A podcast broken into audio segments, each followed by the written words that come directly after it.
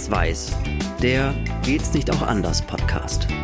Mit Florence Bukowski-Schekete und Marion Kucheni. Präsentiert von der Deutschen Bahn. Als weltoffene Arbeitgeberin bekennt sich die Deutsche Bahn zur Vielfalt und positioniert sich klar gegen Rassismus.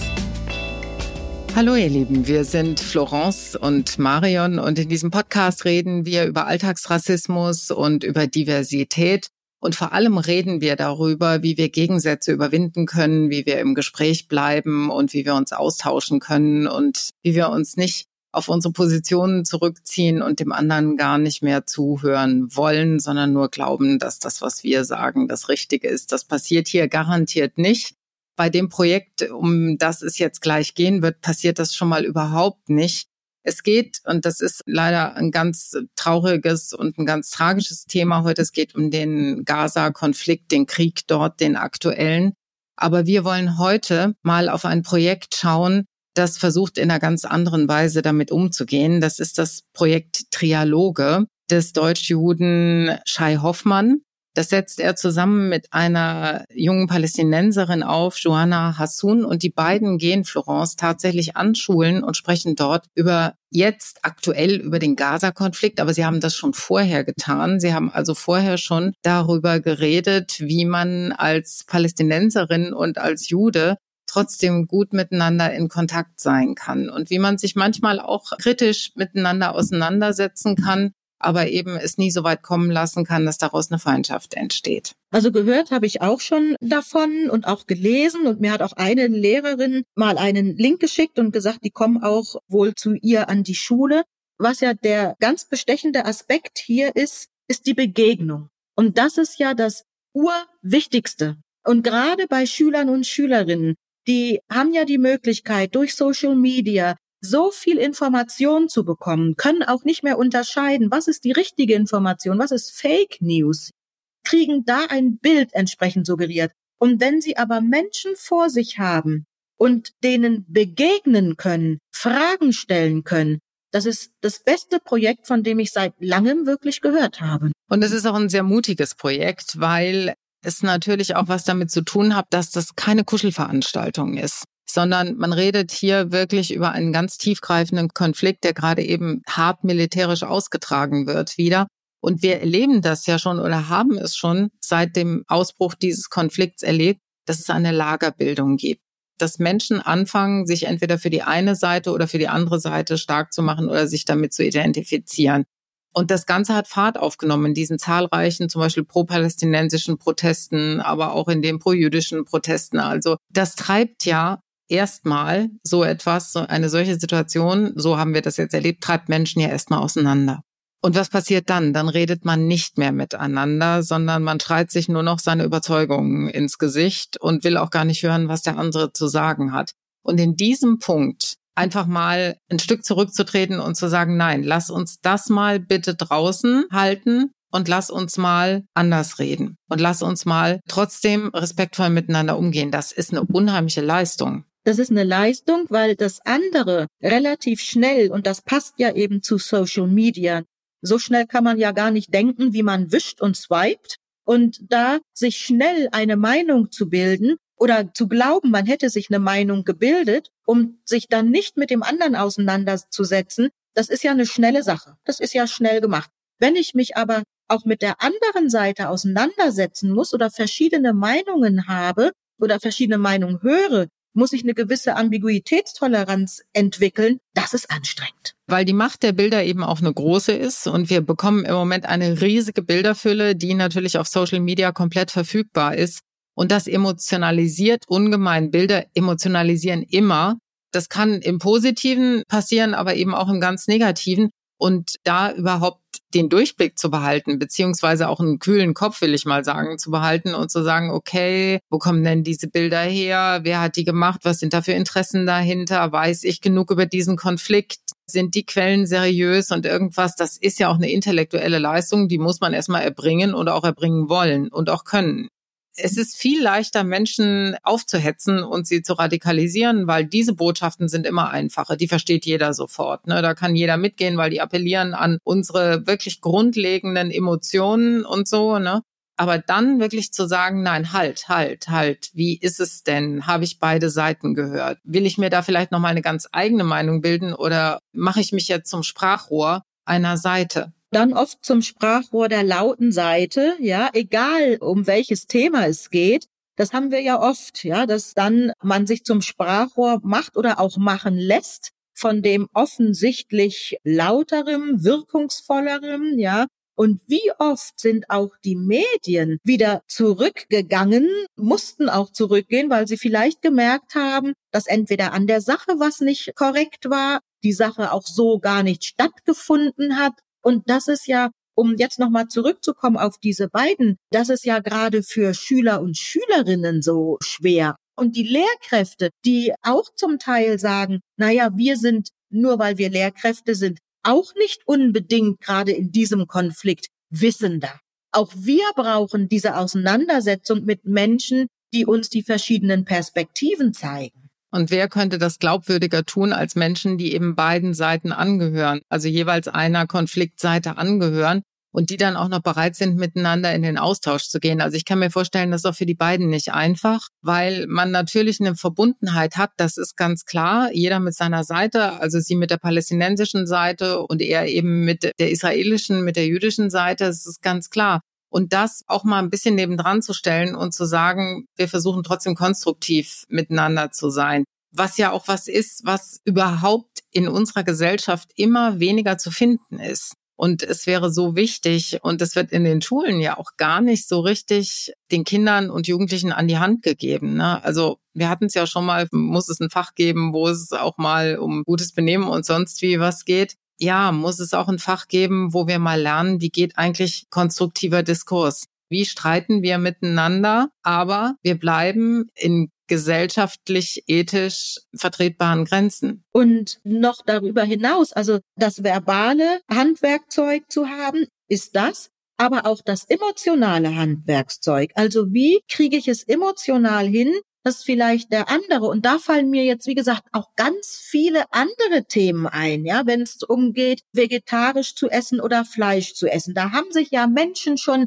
wirklich so derart ineinander verkeilt, dass man zum Schluss gar nicht mehr wusste, um welches Lebensmittel geht es eigentlich. Da ging es wirklich um Recht haben, um nicht Recht haben und da denke ich manchmal kann es nicht sein, dass der eine einfach sehr gerne sein Schnitzel isst und der andere sagt, nein, in meiner Familie wird es nicht und können wir nicht trotzdem aufrecht uns angucken und das andere stehen lassen? Ja, oder E-Auto fahren, Verbrenner fahren, Fahrrad fahren, fliegen. Das sind auch so Geschichten. Leute, die überhaupt nicht fliegen und andere, die sagen, ich möchte aber in Urlaub gehen die dann irgendwann gar nicht mehr miteinander reden können. Ja, ja, und für die der andere dann auch irgendwann zum Feindbild wird und irgendwann artet das dann im allerschlimmsten Fall in einen solchen Konflikt aus, weil man nicht mehr miteinander kommuniziert. Es ist halt das A und O und was viele auch überhaupt gar nicht verstehen. Da fehlt es schlicht an Wissen darüber, ja, beziehungsweise auch an gelernten Verhaltensweisen. Man kann aus einem Diskurs ohne Lösung herausgehen. Ein Diskurs kann auch damit enden, dass wir agree to disagree, weißt du? Also, dass man auch auseinandergehen kann, aber die Perspektive des anderen mal eingenommen hat und mal verstanden hat, dass es auch andere Sicht der Dinge geben kann und dass es auch unterschiedliche Interessen geben kann, die erstmal einfach ganz neutral nebeneinander stehen und wo man miteinander verhandeln muss. Wie kommt man denn da jetzt zu einer Lösung? Also jetzt wage ich mal einen ganz anderen Sprung. Und jetzt sind wir wirklich schon weg von dem politischen und weg von der auch aktuellen politischen Situation. Kann es vielleicht sein, dass wir unsere Kinder einfach zu kleinen, und das ist jetzt wie gesagt sehr gewagt, zu kleinen individualistischen, kleinen Ego-Kindchen erziehen, die einfach das gar nicht mehr müssen. Jetzt will ich nicht sagen, früher war alles besser, aber ich habe gelernt zu teilen, ich habe gelernt abzugeben, ja, so Geschichten. Ich habe gelernt, dass nicht alles, was vorhanden ist, nur mir gehört. Und wenn ich es nicht gekriegt habe, habe ich mal gebrüllt und dann habe ich es gekriegt. Das ist alles jetzt sehr pauschalisiert. Aber trotzdem, irgendwoher muss es ja kommen, dass wir nicht mehr in der Lage sind, die Meinung des anderen stehen zu lassen, ohne dass wir ihn anbeffen. Das will ja eben gelernt sein, sich auch mal so ein bisschen einzufügen. Ich sage nicht unterzuordnen. Also ich möchte das jetzt auch nicht falsch verstanden wissen. Also es heißt nicht schlucken und äh, kuschen und irgendwie ganz leise sein, sondern sich einfach mal einzufügen und mal zu sagen, okay, da ist ein berechtigtes Interesse von meinem Gegenüber. Ich habe ein berechtigtes Interesse. Wie können wir uns jetzt quasi entgegenkommen? Also wie verhandeln wir das? So, dass wir beide damit klarkommen und dass es am Ende einen Kompromiss gibt. Aber wenn man natürlich von Grund auf erstmal auf dem Standpunkt steht, also ich bin sehr wichtig und alles, was ich möchte, ist sehr wichtig und dass es mir gut geht, ist erstmal total wichtig und ich möchte auch nicht in diesem Leben und Wirken beschränkt werden. Wenn das die Grundlage ist, mit der man durch dieses Leben geht, dann wird es sehr schwierig, weil da gibt es auch andere Menschen und man muss auch erstmal die anderen Menschen sehen. Ich finde, das ist eine schöne Metapher dass man versucht, den anderen Menschen zu sehen und vielleicht auch erstmal den anderen Menschen zu sehen. Das wäre jetzt nochmal eine Stufe höher. Erstmal den anderen zu sehen und dann vielleicht nochmal auf sich selber zu gucken. Ne? Und das haben wir immer mehr verlernt. Also es ist so, äh, kann ich, mache ich, will ich, krieg ich. Das ist unsere Gesellschaft. So haben wir auch unsere Kinder ein Stück weit erzogen, meine Güte. Also ich muss da auch meine Generation wirklich da auch mal rügen dafür und mich wahrscheinlich auch eingeschlossen, obwohl ich hoffe, dass ich das bei meinen Kindern in Grenzen hält. Aber es ist so, natürlich wollten wir das Beste für unsere Kinder und wir wollten es besonders gut machen und die sollten keine Probleme haben und die sollten alle Optionen haben. Es ist nur so, dass Leute dann sehr selbstzentriert werden, dass daraus sehr selbstzentrierte Menschen entstehen, notwendigerweise. Bei ganz vielen jungen Menschen zum Beispiel, das ist jetzt nochmal eine andere Wendung, aber mir fällt so auf, bei vielen jungen Menschen, die in ihrem Leben schon mal schwierige Zeiten hatten. Und ich habe das erlebt, als ich eine Veranstaltung moderiert habe, wo es um Organtransplantation an Kindern und jungen Menschen ging. Das war eine ähm, Veranstaltung, mit der also dieses Engagement gewürdigt werden sollte. Und dann hatte ich diese jungen Menschen auf der Bühne, junge Erwachsene, Anfang 20 und so. Weißt du, Florence, die gehen mit einer ganz anderen Grundhaltung durchs Leben. Ne? Mit einer ganz anderen Dankbarkeit, mit einer ganz anderen Empathie, mit einer ganz anderen Rücksichtnahme durchs Leben. Damit will ich nicht sagen, dass jeder erstmal todkrank werden muss, um das zu können.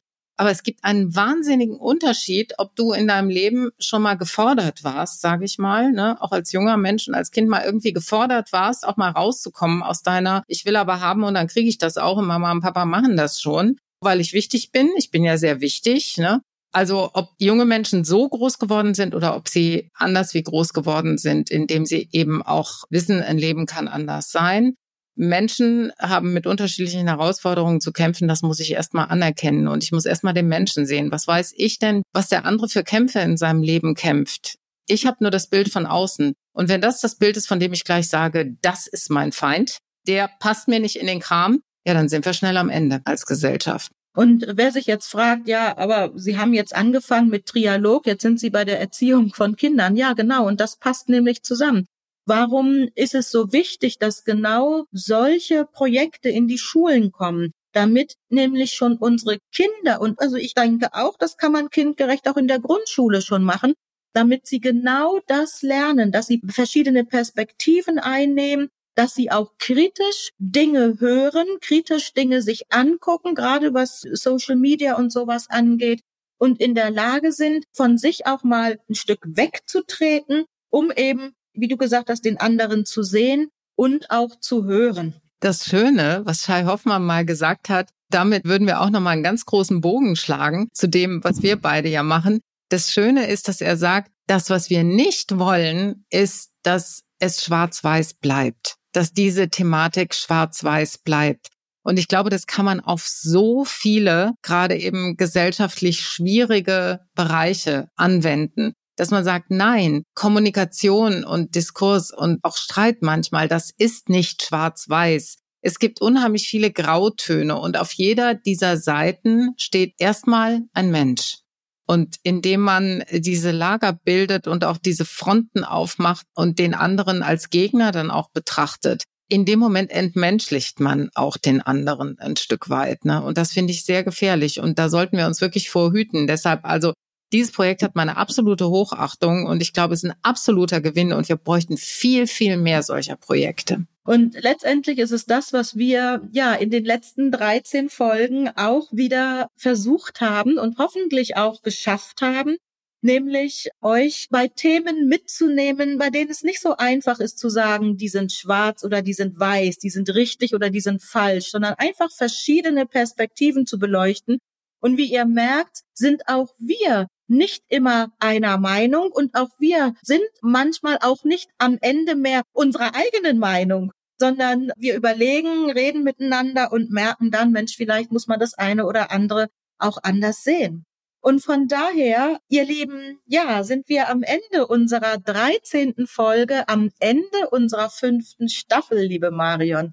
Das ging doch wieder schnell, oder? Unfassbar. Also das Bemerkenswerte für mich ist, dass uns die Themen bislang nicht ausgegangen sind. Und ich glaube, das wird auch in Zukunft so nicht sein, weil das alles Bereiche sind, die noch lange, lange nicht ausverhandelt und nicht ausdiskutiert sind. Und solange es da Probleme gibt, solange werden wir auch darüber reden. Und was ich so schön finde und ich glaube, das geht dir ja ähnlich, wenn wir Rückmeldungen kriegen, ja, die Leute, die entweder auf Instagram, auf LinkedIn auch sehr viel, ja, auf Facebook uns zurückschreiben, ihre Meinung dazu sagen. Manche auch als Direct Message kriegt man dann ganz schöne lange Nachrichten.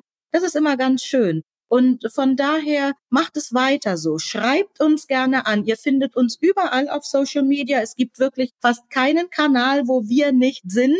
Der eine dann mal mehr, der andere weniger. Sogar auf X ist Marion zu finden, wenn ich das richtig weiß, ja. So ist es. Ich bin eine große Instagrammerin und Facebook. Also wir haben das gut aufgeteilt. Sogar TikTok versuchen wir. Also von daher, ihr findet uns wirklich überall. Schreibt uns, liked natürlich da, wo unsere Podcasts zu finden sind und die sind überall zu finden, wo es gute Podcasts gibt. Die sind auf dem ICE-Portal zu finden, die sind auf dem Zugportal, zugportal.de. Also ihr könnt auch reisen und mit uns dann zusammen sein. Klickt drauf, gibt uns Likes, folgt uns, verteilt es auch. Wir freuen uns sehr. Ja, diese Folge hat auch wieder gezeigt, das ist ganz, ganz wichtig und bis zum nächsten Mal merkt euch das bitte. Reden und zusammen. Das war Schwarz-Weiß, der Geht's nicht auch anders Podcast mit Florence Brokowski-Schekete und Marion Kucheni. Mit freundlicher Unterstützung der Deutschen Bahn, Fotoartist Charles Schrader und der Haas Mediengruppe.